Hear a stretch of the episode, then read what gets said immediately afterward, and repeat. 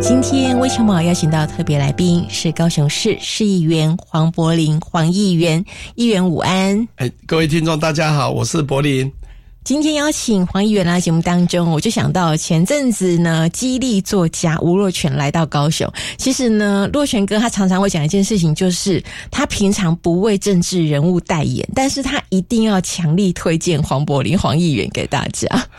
因为我长期，我我觉得是这样，就是说，学习是一件持续的事，好，包括你去参加很多的讲座，或者参加很多的公益活动，甚至你去为了某一个专门技术，甚至为了学位，基本上都要是用心的哈。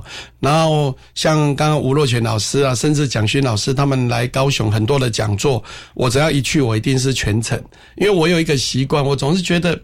如果了讲座讲到一半你就离开哈，会让讲座很受伤。因为我自己本身就是到处去做演讲，会让讲座觉得是不是我讲的不精彩怎么样？但是我觉得那是一个态度，就是说你在做任何事情，你有没有很专注的想把每一件事做好？哪怕你那一天像我的角色就是听众嘛，啊，你就好好的去享受讲座分享给我们的各种他人生的经验或者他的体验啊。事实上，我们只要能够用心去。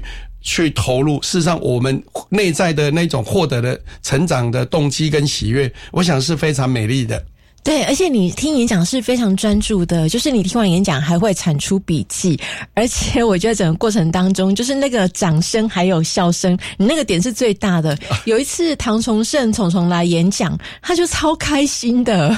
对，因为我觉得有时候我们几哪怕是只是担任一个听众哈，那我觉得我我是很享受了哈，因为我觉得每一个人都有他不一样学习的奋斗的过程好，那无论是哪一个讲座来，所以。所以那时候，高雄我们很多的城市讲堂也好，社教馆的名人开讲，我我只要一去，我一定是全程。然后第二个，我是经常去，因为我觉得这种东西哦，养分的吸收是要持续的。所以也跟所有听众朋友分享，就是说，不只是看书哦，我觉得有机会，高雄有很多地方有很棒的讲座，都鼓励大家要走出来。甚至真的你很忙，还是要拨时间。因为我就一直想，人到底都在忙什么？所以你一定要想办法让你的时间发挥到最高的效益，哦，做时间管理。我我觉得这是非常棒的。学习是长期而持续的累积，而且我觉得黄议员最棒的是，他会分享很多的学习资源给大家。啊，对啊，因为我觉得看到别人的成长，哦，我们内心就有喜悦。所以有时候想一下，就是说，在生命的过程。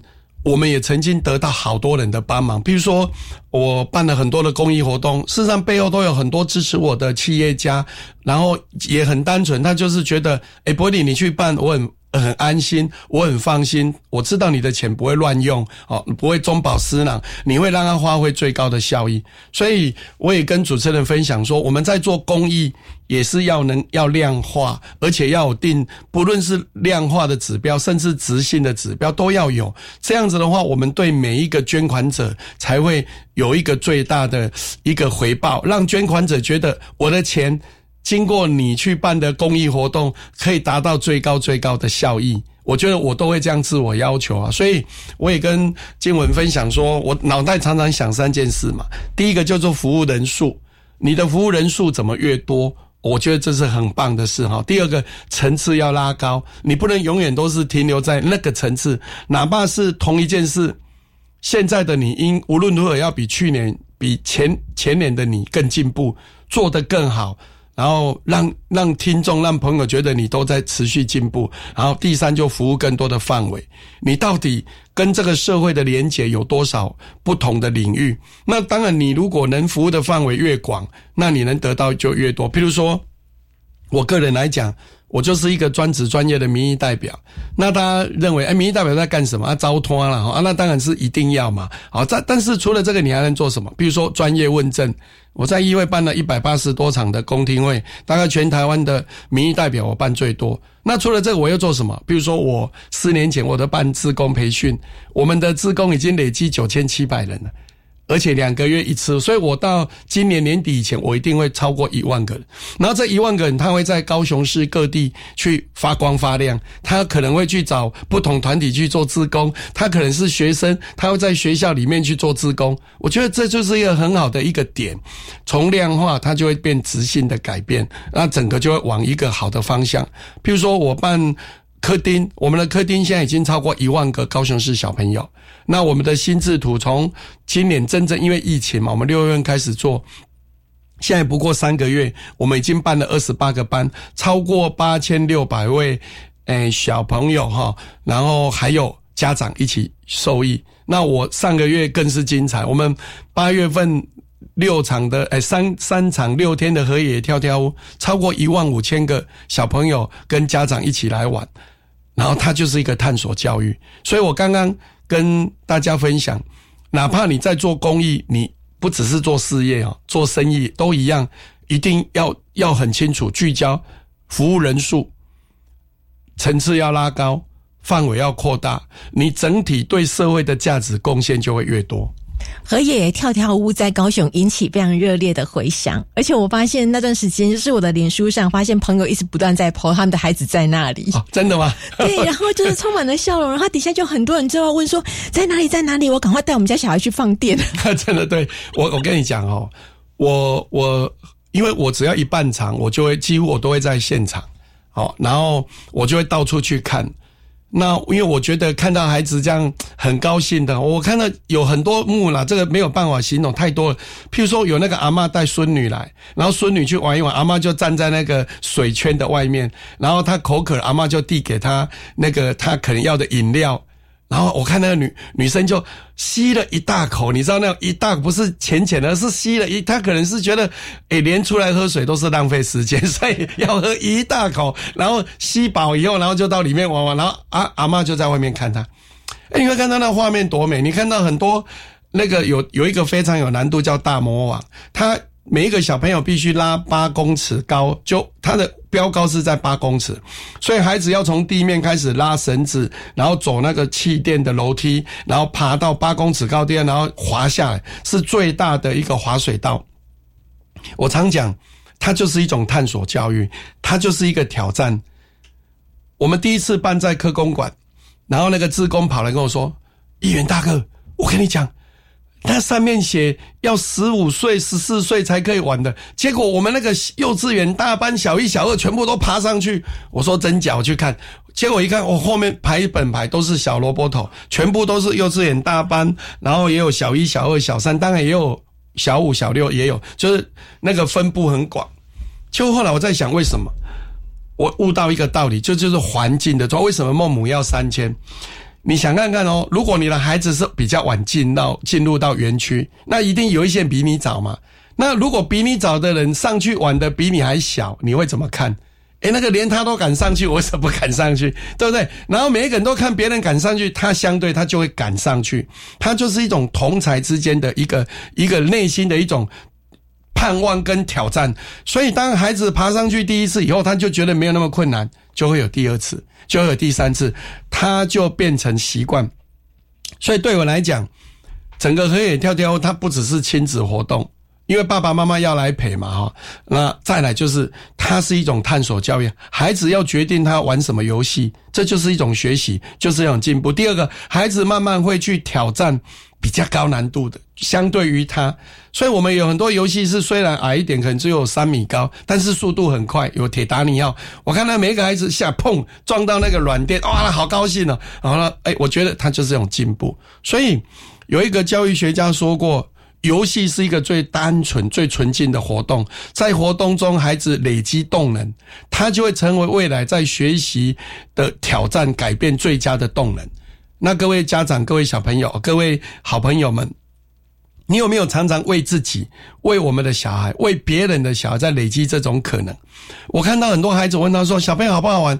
他说：“叔叔，我已经玩五次了，我已经玩八次。”他会为为了这个事乖乖的去排半小时，然后上去。你知道吗？我们那个大猫，我给他算过哈，他一天大概可以有一千四百个人次，因为为什么？因为他一秒钟大概呃一分钟大概四五个人，算四个，那一小时就两百四嘛。我一天开园六小时就一千四百四，所以那一天就一千多人次。我看到最长排到快五十公尺啊，而且我看到孩子画面超感动，就是说我黄柏林小的时候我还敢上去吗？我队友自己都产生就。当然，我那个时代没有这个东西，但是当时的我，我有那个勇气吗？我觉得我们这个社会应该让孩子有一个更开放的学习的可能，好，然后让孩子去挑战。啊，我看到很多孩子，然后从滑下，然后掉到水里面，多高兴！甚至里面还有一个游戏很好笑，就是有一个像那个汽油桶，比汽油桶大一倍的水，然后呢？上面有一个类似跷跷板，然后有一个人要坐在上面，然后他的旁边会有一个圆圈的，用一颗球只要打到那个圆圈，然后这个跷跷板就会掉下去，那个人就会掉到水里。我第一次看到这个游戏，我说：“哎，世界上会有人傻傻不隆咚，明明知道掉到水，他会坐在那边让人家打吗？”哎，结果会呢，两边都排队呢。有的人喜欢打球，因为他丢了，然后丢到圆心，然后他就会看到有人掉到水啊，这是一种乐趣。然后另外一个乐趣是他坐在上面，他有人打下来，他就掉下来，这也是一种乐趣。所以这两边都有不同的乐趣啊。所以游戏是最单纯的一种活动，它会累积动能。所以各位家长们，我们要常常让孩子去参加不同的活动，然后让他有不同的体验。让他有不同的可能，那你他的一生就会走走向属于他自己应该更好的。所以，我我常常在想，我黄柏林起码到现在，我有三个礼物要送给所有高雄市小朋友。一个是科丁，我们已经一万个小朋友，我们明年那个夏令营、冬令营一定会办，而且都会各办五十个班以上，我都跟教育局拜托好了。然后，所以希望。只要小学四年、呃三年级、四年级、五年级的家长都可以注意，我们有冬令营，现在都欢迎你们来，全部免费。这个在外面要一个人要一万块，我拢免费耶。啊，所以要感谢教育局，他们全力配合我，然后也感谢那么多学校的校长、老师、工友们，愿意在寒暑假把电脑教室开放，让我们能够进去跟这些小孩子结缘，给他们一个接轨世界的可能。那第二个是心智图，我们现在如火如荼的在办，我们会到各区，所以只要校长愿意，时间巧以后，我们都是到学校去，就是他们学校专班不用钱。那另外就是我们持续办社区班，就是利利用礼拜六、礼拜天，然后到不同的地方轮，然后孩子也来，家长也来，我们推动亲子共学。你知道吗？我们现在发一直，因为我们的我们的课很多，所以一直在进行的过程里面，我们一直修正。比如说一开始。我们的主办的吴老师他也不知道哦，亲子共学这么有趣，为什么？因为一开始都觉得家长都坐后面，可是你知道会有一些热心的家长啊，来，我们现在孩子要画图，诶，家长就会介入啊，来跟孩子讨论，你可以画什么？诶，我觉得那也很美啊。你看到吗？呃，更好笑是有一次我们他们心智图就拍抛了很多家长陪孩子上课，家长跟孩子一起画图的画面，结果一抛上去，两分钟接到一个朋友打电话来。哎，黄燕，我跟你说，你那个相片，那个穿天衣服，那个是我老婆，旁边那个是我我女儿，你会觉得很好笑，怎么这么这么巧？好，我要跟你说什么？有多少家长是有机会去陪孩子共同去学一门课吗？去参加一天的夏令营，去参加一天的学习活动嘛？我想机会不多。所以有一个家长他给我回馈，他说：“哎，议员，我真的感谢你，孩子上国小以后哦。”每次都送他去补习班，我们都只能在外面等，里面教什么我们也不知道，就回来才会知道。啊，原来你这个课是可以让家长进来的，甚至在必要在画图、在讨论、在做心智图的时候，家长都可以出面来帮忙，这样效果反而更好。因为什么？因为回到家庭以后，是爸爸要跟小孩一起共同努力的，不是我，因为我们是帮你引个门、开个门，所以我们真的鼓励所有的家长。你知道我们来上课的家长，有一次那个老师很调皮，说：“哎，各位同学，不是高雄举手，哇，一堆人举手。那你哪里？台南？你哪里？云林？你哪里？彰化？啊，那边呢？哦，新竹，还有两个没有放手，那两个金门啊，坐飞机来的。为什么？因为很简单，一合啊。第一个金门没得地方学，第二个一个人一万。那如果他带两个小孩子来弄一弄，肯不用一万块，他还可以省一万块。哦啊，我要讲的意思是什么？我们真心的希望我们的下一代更好。那这个更好，它没有排他性。今天不是哦，静文主持人很好，黄柏林很好，其他就很差，或者我们两个很差，别人很好，不会啊。我们可以黄柏林也很好，静文也很好，我们其他所有的人都更好。我们是可以拥有一个更更好、更好的社会的。如果这个社会每个人都富而好礼，这个社会都愿意，每个人都愿意服务社会，每个人都愿意提灯照亮人间路，每个人都愿意把自己当成一盏灯。然后用这个灯的光芒，哎，我有更多能量，我就让它 一百盏；我我的能力更多了，我让它一千盏。每个人都愿意把他的灯打亮来，为别人提灯照亮。我觉得这社会就是美丽的社会，这就是人间仙境。人间仙境不是在天上，在哪里，而在我们的心里。你怎么去看待别人？如果你把别人都当成我们自己，哦，我愿意，我知道这个很好，我愿意跟你分享。社会不是很美好吗？每一个人愿意把你的灯跟别人分享，我们这个社会自然就会更好，对不对？好，所以回到这里，这是我第二个礼物，就是心智图。我也希望各位听众朋友上网去 Google 哦，去找一下哦，上网黄柏林资讯部落。我们会，我们光十月份跟十一，呃，九月跟十月，我们就开了八个社区班，而且我会持续办下去。哦，也欢迎你们真的来报名，我真真的真心推荐。各位热爱学习经文的哦，我们这个教育电台的好朋友们，带着你的孩子，真的花一天时间，好好的来学如何做心智图。它不只是亲子教育，它不只是图像记忆，它不只是什么学习关键字，它不只是画一张心智，它是让我们每一个孩子透过互动中去找到他自己，去发现他可以比原本的他更好。这件事，我认为反而是更重要。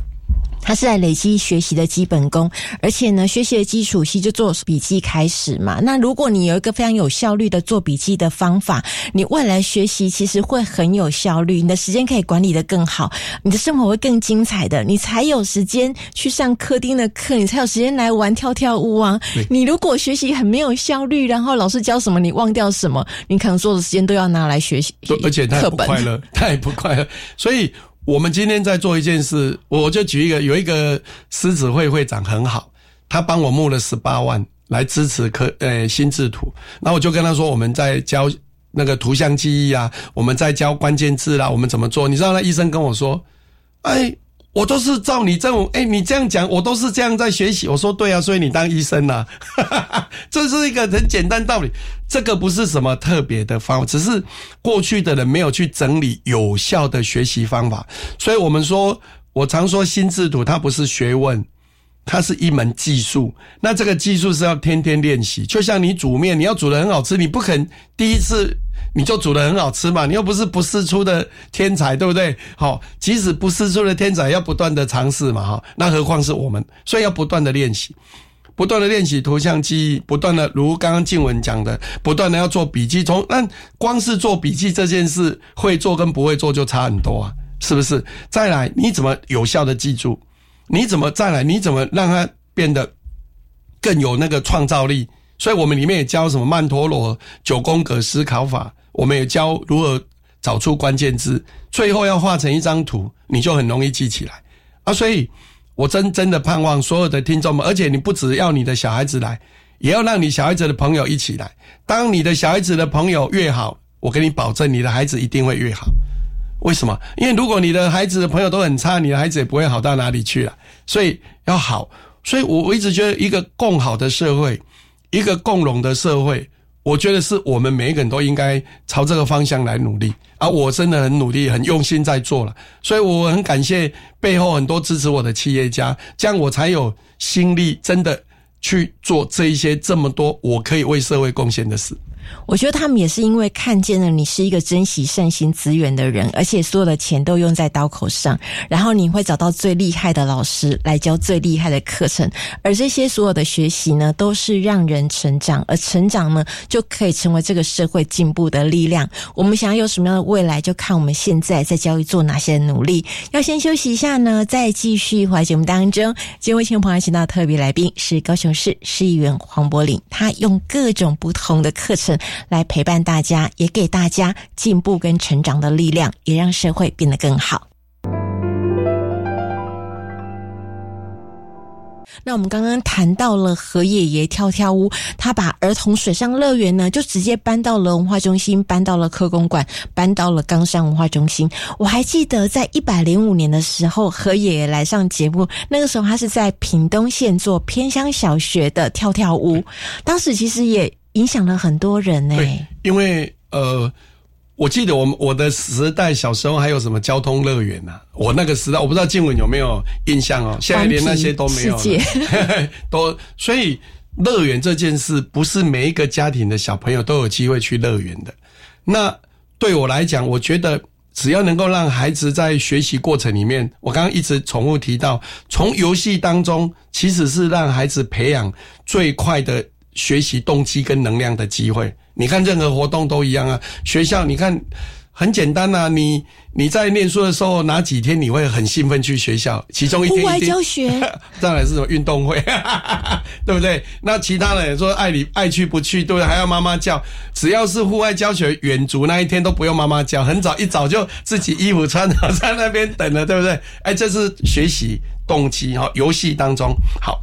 那何爷爷，我跟他互动是去年本来就要来办。但是因为有很多因素，后来没有。那今年他主动来找我，那我一听我觉得可行，我就跟爷爷说，高雄的部分我跟你合作，我大概可以帮你做两件事。第一就是说我自己花钱来主办，所以刚刚呃静文讲了，就是说包括科公馆，然后文文化中心哦，冈山文化中心三个场地，我办了六天哦，那总共有一一两万个大朋友小朋友来玩，我觉得。那个大家都玩得很高兴，而且连老天爷都很都很眷恋我们啊！为什么？因为我们在中正文化中心那两天，那一开始开场的时候，朋友说：“哎、他们家住大寮都淹水了，冈山都淹水，那你们文化中心怎么样？”我说：“我们这边哦是阴天呐、但是没有下雨。”那中间有一度哦雨很大，然后我们就说我们现在因为雨太大要休园，请请各位家长带小朋友离开，就是要回到文化中心那个广，就是那个有遮遮蔽，就是自德堂自善厅的门口那里。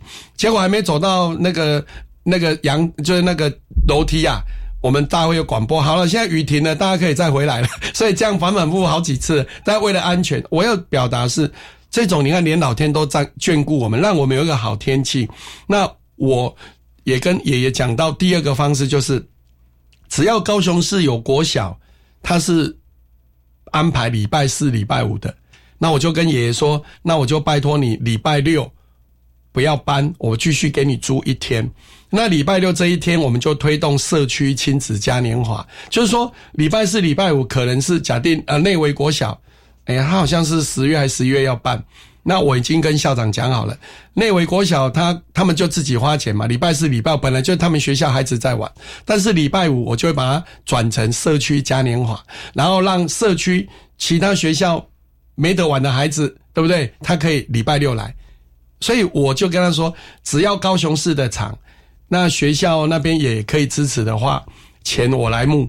所以我们现在内委要做了，然后另外有一个鸟松，现在礼拜五好要去谈那个细节。那未来我们会比照办理。那我在这也跟大家报告一个好消息，明年的暑假，高雄市会成为全台湾最大水乐园的基地之一，因为我们为明明年的暑假，我们最少会找三个场地，然后每一个场地连办四天。我也跟何爷爷讲好了，我也跟其他合伙的同伴大概说的差不多，我们高雄会有十二天是有水水乐园世界的，而且。每一个场域都会有十八到二十样的大型设施，不是那一种只有五样让你们这边等一大堆的，不是，是真的来，就是二十样大的设备让大家玩得高兴，让孩子从探索教育中，让孩子从游戏当中去选择他要的，然后让孩子培养他勇气。所以明年的暑假。大家可以开始期待哈，我觉得我们会把这十二天真的让更多高雄市的小朋友都能够来学习，而且我真的盼望各位家长，孩子的成长只有一次，孩子长大以后，你要再陪他几率已经很低了。像我的儿子现在念台大，那我我要跟他互动，大概只剩那个去高铁站接他，然后在家住个两天又要回去，因为然后接着可能又出国，那以后一年大概只见。次数就很很有限，所以要趁他小时候哦，趁他在学习时候给更多。还好我有一个习惯是，我的孩子从幼稚园、小学、国中、高中都是我送他们去上学的，所以这一段我没有空白了。好，但是因为有时候那个因为工作的关系，我们比较忙，没有办法说长期陪。但是送他们去学音乐，送他们去补习班接会，这个我也常做。那我我表达的是各位家长、各位朋友们，有时候我们在跟孩子的互动当中，陪伴是一个很重要的。有时候你想一下，你的爸爸妈妈在你印象中，他曾经陪你过多少次？陪你去过什么地方？这个这种事情，只要一做。他就是一辈子的事，孩子就像我们一样啊。我们跟同学去露营，就会讲一辈子啊。每次三五年见面在这讲，我们那时候去不老温泉露营，我们去哪里露营啊？其实不是都讲那些事吗？啊，问题是就是这样啊，就很好笑，然后就永远记得。好，回到这里，我们怎么让孩子在学习当中，在活动当中去让他有更多的可能，朝向他更好、更好的的一个标准去挑战。这是我跟何爷爷最大的盼望，就是说，除了他是一个家庭活动，爸爸妈妈陪小孩，除了他是一个孩子自己决定要玩什么，我觉得那就是一种创造更大爱的可能。我们这个社会需要更多的爱，我们愿意。有人问：“那黄伯礼，你是三明区的议员，你们跑去冈山呐，跑去文化中心？”我说：“诶，那边有我们的很多高雄小朋友呢。”好，所以我真的很感谢这个社会是。大家彼此互相祝福。那如果你你真心的希望我们的下一代都更好，我的脑袋随时都在想，我还有什么产品，我还有什么样的资源，可以让我们的下一代可以学习更多。所以，我们我也跟主持人分享，我下一个产品就是美丽台湾三 D 三 D 的一个。的一个展览，公益播音。对，我们现在准备跟那个曲导演，我们下礼拜会见面，我们来谈细节，怎么让高雄的小孩子可以更美？让应该讲，原本一年假定只有一千个人可以看得到，我们什么希望那边一万个？你说全部都看到是不可能的，也没有那个设备，也没有那么多钱。但是起码你设定一个标准，假定原本照原本计划，我黄伯你没有参加之前。哦，原本高雄一年大概假定一千个人看，能不能因为黄柏林变两万个？我觉得这就是我的价值。所以当啊，你说两万个谁来决定？有时候这也不是我能决定。比如说我们去科丁，有一些学校他就是很抗拒啊，他就是不让我们进去，那我也没办法办呐。好，所以有时候我是觉得说，大家都要努力啦，我努力的办，家长们你要努力的让孩子来参与。我希望每一个孩子都更好。我希望我们的孩子每一个人都是对自己有自信，每一个人有美好的童年，每一个人都有爱。我看到何爷爷，他上个礼拜去医医疗国小，结果六年前去的时候，你看轮一轮已经六年了。主持人，你想看看，那中间这五年的孩子不是都没得玩吗？对不对？六年轮轮再轮回去，就六年前有一个小朋友。文笔很好，就写了一个他去他整个事情的经过，什么红龙龙啊，然后这个城堡起来了，孩子看到那么多游戏，对不对？就觉得好像天堂，天堂来到校园，每一个同学孩子玩得多高兴。然后最后他许愿说，如果有一天他长大，他有能力，他也要像爷爷这样回馈社会，让社会更好等等。我们要的就是这样，让每个孩子学会感恩。今天这些天堂不是。很简单就来，他是很多善心人士，可能是家长会，可能是某企业家捐赠，所以有机会让大家去玩嘛。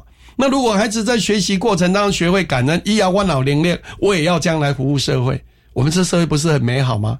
我我们要的就是这样子。所以爷爷跟那个小女孩后来在中午联系上，那女孩好高兴，就她上了屏东女中，现在在念平女。这个六年前就投稿这个。那对也也是一个激励啊！我觉得孩子玩完以后，他知道怎么突破，怎么更好。我觉得我们这社会希望让让每一个孩子真的发挥他的所长，不会每一个都是医生，不会每一个都是建筑师，但是做面包的也可以做得很好，修理自行车也可以做得很棒。每一个人都有不同的，煮面的也很好啊，面煮的很好吃也很棒。每一个有不同的角色。但是我们让这个角色可以发挥最高的价值，就像民意代表我一样。我今天黄柏林，我很感恩我有机会担任市议员。但是我怎么把这个角色不只是议员这件事，不止监督，我们还能不能为这个社会创造更多的可能？我觉得这是我们的价值啊！每一个人都把价值最好的贡献出来，我们的台湾，我们的高雄就会更好。那每个人有没有这样的心呢？啊，所以从我们开始做。所以我我最近有有一段话很感动，就是提灯照亮人间路啊！每个人，哦，这跟什么宗教无关呢？基督教、天主教什么都一样啊！如果我们每个人就像一盏灯，而且都愿意让它发亮，彼此互相辉映。对不对？我们晚上走出去，一万个人，一万个人都发亮，不是很好吗？那如果走出去只有你发亮，其他都没有亮，你也很可怕，是不是？那我们我我们我们都期待别人发亮，那你怎么不期待你自己也发亮？对不对？真的要大家一起好。我记得以前奇美董事长许文龙先生他曾经说过，他说一条街哦。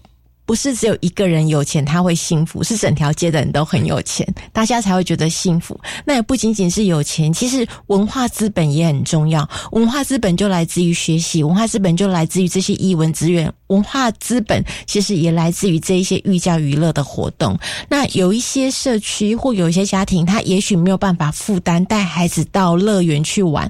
而现在有了儿童水上乐园，我觉得大家要好好珍惜这样的时光。还有就是，你要把这样的资讯跟更多的人分享，因为在这个社会当中，一定有一部分的人他不知道有这么美好的讯息，他不知道有这么好的活动，还有他不知道原来免费就可以参加。对，很多人一直问，哎，那要去哪里买票？我说不用啊，你就来玩，大家高兴就好。狼来的后 狼来的赛，而且呢，阿所以我被给大家报个提供，今天。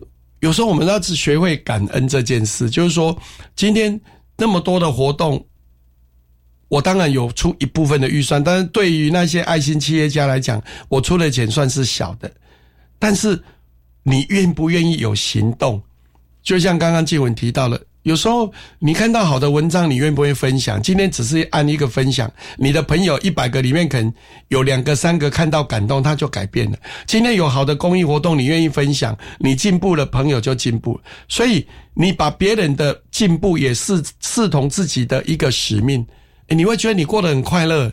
像我觉得我每天都过得很幸福，因为我觉得我像我这个礼拜就有三个心心智图法的班在上。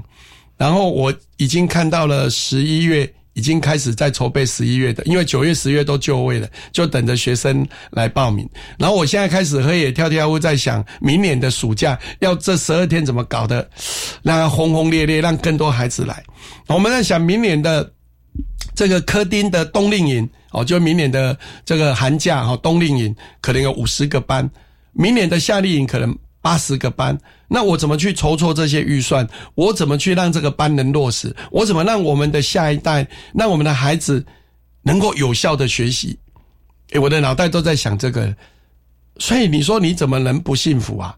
每天都在想，你不会每天想，哎呀，我赛事会不会连任啊？我我我的钱够不够？如果你每天都在烦恼这个，你怎么会快乐？是不是？所以，我我觉得，而且这会互相吸引。我发现我的朋友都是像何爷爷。已经几乎快散尽家财。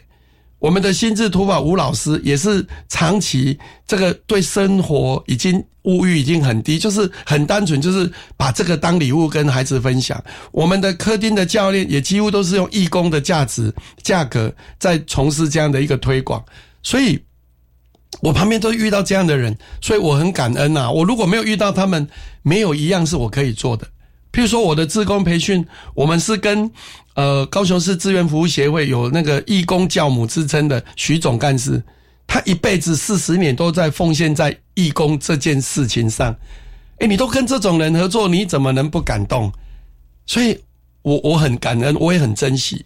所以，我觉得每一个人常常想一下，如果有一天哦，我们突然间有一件事不能再呼吸了，那这时候你准备好了没？你你。在走的那个当下，你你怎么去看待你这一辈子？无论你是三十岁、四十岁、五十岁、八十岁，那你怎么去看待？这叫生命成就。我听过一个故事，我很感动，就是门诺医院的院长黄胜雄，他是他是那个在美国是非常有名的脑神经脑外科的医生，他是雷根总统六人小组之一。有一次，门诺门诺神父回到美国，因为门诺医院那时候缺医生，他在台湾怎么找都找不到，他只好去美国找。然后他到很多教会去演讲。有一次黄胜雄去听，然后门诺医生最后讲一句话，他说：“你们台湾人很奇怪呢，去花莲很远，来美国很近，来美国很近呐，去花莲很远呐，所以没有人要去花莲。”那黄胜雄医师啊，他是用哭的，他说那一天，他又哭的回到他家，我想他很感动，然后他把工作辞了。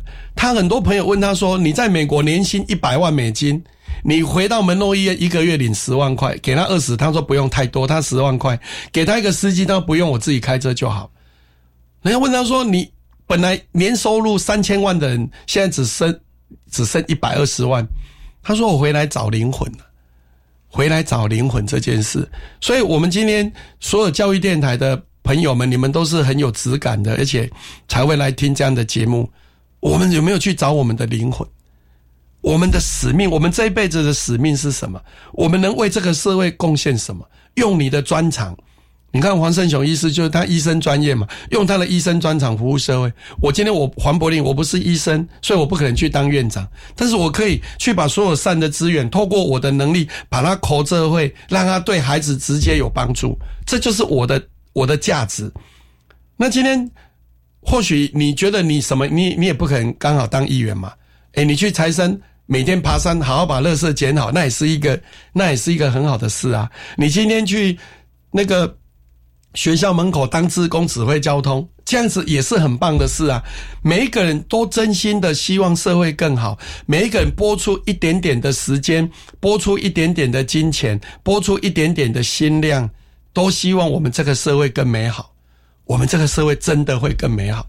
而且你带给很多人力量，包含这一些生活非常清贫的、有热情的、有理想、有抱负的老师们，因为你的关系，他们有个机会可以去实现他们的理想。对，这是互相成就了。就是说，今天我黄柏林没有认识他，我我大概你说河野跳跳，我有能力做，我当然没有能力。你说心智图我可以教吗？当然我可以学，但是总是还不济己。就是所以我很感恩，刚好都遇到这些人。好，然后他们也愿意跟我合作，那我也感恩我后面有很多热心的企业家愿意支持我，然后最重要的是我本身也舍得了。我我跟主持人分享，人的一生哈，钱这件事是重要的，因为没有钱哦，万万不能。但是钱不是绝对的，但钱你放在哪里，会让你的生命更有品质。今天很多人会为了买一部车，五百万、一千万。一毛哦，就是很舍得，但是你叫他做公益，他做不出来。那我不是说他不，而是那就是人生的价值选择。所以我常说，人生有两件资粮要要储存，第一个叫智慧资粮。哦，什么叫智慧？各位好朋友，你有没有常看书、常反省自己、常参与公益活动、常做利他的事？那就是福智慧资粮嘛。利他，你只要愿意利他。好，你只要愿意帮助你，你要学习，那应该他其实利他应该叫福德之粮，智慧之粮就是反助内心的，让你的生命更好，让你的挂碍更少，让你的心量更单纯清净的那样的一个能量，就是智慧跟福德，它两个都是需要的。那我们要不断的去累积，好像银行的存款不一样。各位，你说常常会去注意。你你的银行现在有五十万，下个月变五十二万，然后变五十四万，假定了哈。你有没有去注意？你上个月有没有看一本书？你有没有去注意？你有没有去听一场演讲？你有没有去做四小时的自工？你有没有对你的家人多一点的关怀？哎，这些都可以把它化成具体的行动。我觉得生命的美好是来自于你自己准备每天想做什么。而且，当你给出去爱与美好，你会发现你身边都是围绕这些爱与美好的人。对啊，因为你会就是一方面就是放射吸引了，好，然后因为你吸引的朋友都会这一些，然后再来就是说，当你在做他的过程，事实上是很幸福的。你看我办那么多活动，我不会累，我看到那些孩子眼睛会发光，我就跟着发光了。所以，我我们是有时候人是交互影响，你不要小看小朋友。那个小朋友小三小四，我看到我们的那个老师在训练的时候，放了三十个物品，叫他背起来，从前面第一个背到三十个，然后从倒背，从三十个再背回去。我我觉得如果让我背，可能三天我不知道会不会背起来。可是我们的小朋友可以十分钟就背起来。我我就觉得很厉害啊，因为我觉得那些，而且不是只有一个。那为什么知道他背景？因为他们都会念呢。现场的声音很大，代表他不是一个人的声音，是很多人的声音。他可以从第一个什么巫婆啦，什么扫把，一直那那那。哎，你说他怎么那么厉害？所以厉害这件事是要从小就培养。所以我们科丁联盟的理事长刘理事长，我也很感恩他，没有他我也没有科丁啊。他他是一个成功的。一个一个呃，也他是一个成功的台湾旅欧的一个企业家，做到副总裁，然后回台湾，然后他就创办科丁联盟，然后免费来教孩子城市语言，然后他选的最好的课材就是从美国麻省理工的 s q u i d 然后我们就一直推，所以他常讲一句话：城市语言十八岁不厉害，你一辈子就不会厉害了。所以各位家长，我们在学习这件事也是要急迫性，让我们的孩子早一点接触。好，让我们的孩子早一点对他自己的未来有更多的想象。我觉得我们都缺乏想象。我小时候都真的不知道我要做什么。哦，当然我不会写我要当议员啊。小时候我真的有时候，那时候我们的作文不是常常我长大当时我都很困难。哎，我的志我都不知道我要当什么，很困难啊。哦，但是在成长过程里面，我觉得我很感恩，就是我起码我知道我会一直行动。我一直行动。我当专科的时候，我会去送报纸，我会去做火锅店，我会去菜市场卖春联，我什么都做。可是我后来发现，弄出出力的是不够的。你真的在智慧上要往上累积，因为你靠时间去换来的，永远未来一定第一个身体会负担不了，第二个你没有办法持续。所以一点还是要专业。好，我们就回到这里。我最近喜欢，我也跟听众朋友分享。我最近看了很多那个正式时候学庄子蔡碧明的，他在台大里面有有一些课程，我觉得非常棒。他里面提到庖丁解牛、烂东栽嘛，游刃有余。诶，游刃有余是什么？那个技能，是那个技能，就是我们的心灵。各位，我们的心灵，我有没有爱养其心？各位朋友，你有没有把你的心照顾好，让你的心每天都是？每天的心就像活的水源泉头一样，永远、永远、永远、永远不绝的涌出来新的念头、新的、新的生意、新的、新的想法。哎，这个都是爱养其心，让我们的心灵是纯净的，没有那么复杂的，让我们的心灵是可以创作的，是可以有很多价值的。好，那把心灵照顾好，就像黄胜雄刚刚我提到的，回来找灵魂。那我们大家，我们没有把灵魂找到。所以，我我都会用两件事要求我自己。第一个叫做就是单纯。我们这个社会有时候都在太强调附加价值，有时候回到本心，我到底想做什么？其实我的目标很单纯，我就希望我这辈子我的生命成就，就是让更多人提升生命品质，让更多人可以过原本比他更好的可能。所以，我要想尽办法，用各种的可能，学习也好，活动也好，让更多人能够参与。这是我最大最大的初衷，好，所以很单纯的心，我好，别人好，大家都更好。第二个就是慷慨，各位朋友，你够不够慷慨？很多人啊，自己啊，这个花卉很慷慨，你叫他做公益啊，一毛不拔啊。当然，我不是说这很不，而是在于说，我是说一个极端子，我觉得我做这件事，我是慷慨的。我四四任，呃，就因为我议员五次嘛，我四次连任，我捐了一千多万出去，我全部都在做公益。我每年自己大概有五十万的公益支出。我为什么这么做？因为我觉得这个生命，你还有很多比你存了很多很多钱更有用的，而你够不够慷慨？那慷慨不值钱，包括时间，你愿不愿意花时间在刚刚提提主任提到，比如说你去做志工。你去关怀特定的小朋友，你去做义工，你去做可以利他的事，这件事，事实上你也是在积你的福德资粮。顺带福德资粮够多，你的智慧资粮也会跟着多。因为你的环境在改变，你接触的人在改变，你一定会跟着改变。所以，我都要求我自己，就我们很单纯的，不要常常想我做这个就是有很多好处，要有选票，要有捐赠，又要赚钱。天底下没有那么好的事啦，因为你想太多，反而都味道都都变了。所以第一个要很单纯的，第二个要够慷慨，舍得，能舍能得，大舍大得。有时候我我因为我今年已经五五十出头了，我们一路看来，我从学生时代我在做事就是很全力以赴的，做任何事情、办活动啦、与人互动什么时候，我们都是这样的来要求自己。这样一路走来，好一路走来，你就会发现你的你的努力，事实上别人都也在看，所以我们够不够慷慨这件事，愿不愿？而这个慷慨不是乱花钱，而是在对别人有帮助、有益的这件事。你够不够？你愿不愿意行动？我我觉得这件事是很很 很美的，所以每一个人都应该要有一些财务规划。比如说，你一年假定赚一百块进的啦哈，那你可能要存五十块，你可能五块钱、十块钱拿来做公益，你可能十块钱拿来让你的生命更有品质。你应该有你自己的配比。那我觉得这个配比里面，公益支出这一块不要不要太吝啬哦，不要太吝啬。我觉得。舍得是一件很重要的事。在今天教导我们节目当中，为什么邀请到特别来宾是高雄市市议员黄柏林黄议员，单纯慷慨，让大家一起变得更好，也让社会变得更好。再一次感谢议员来节目当中，谢谢。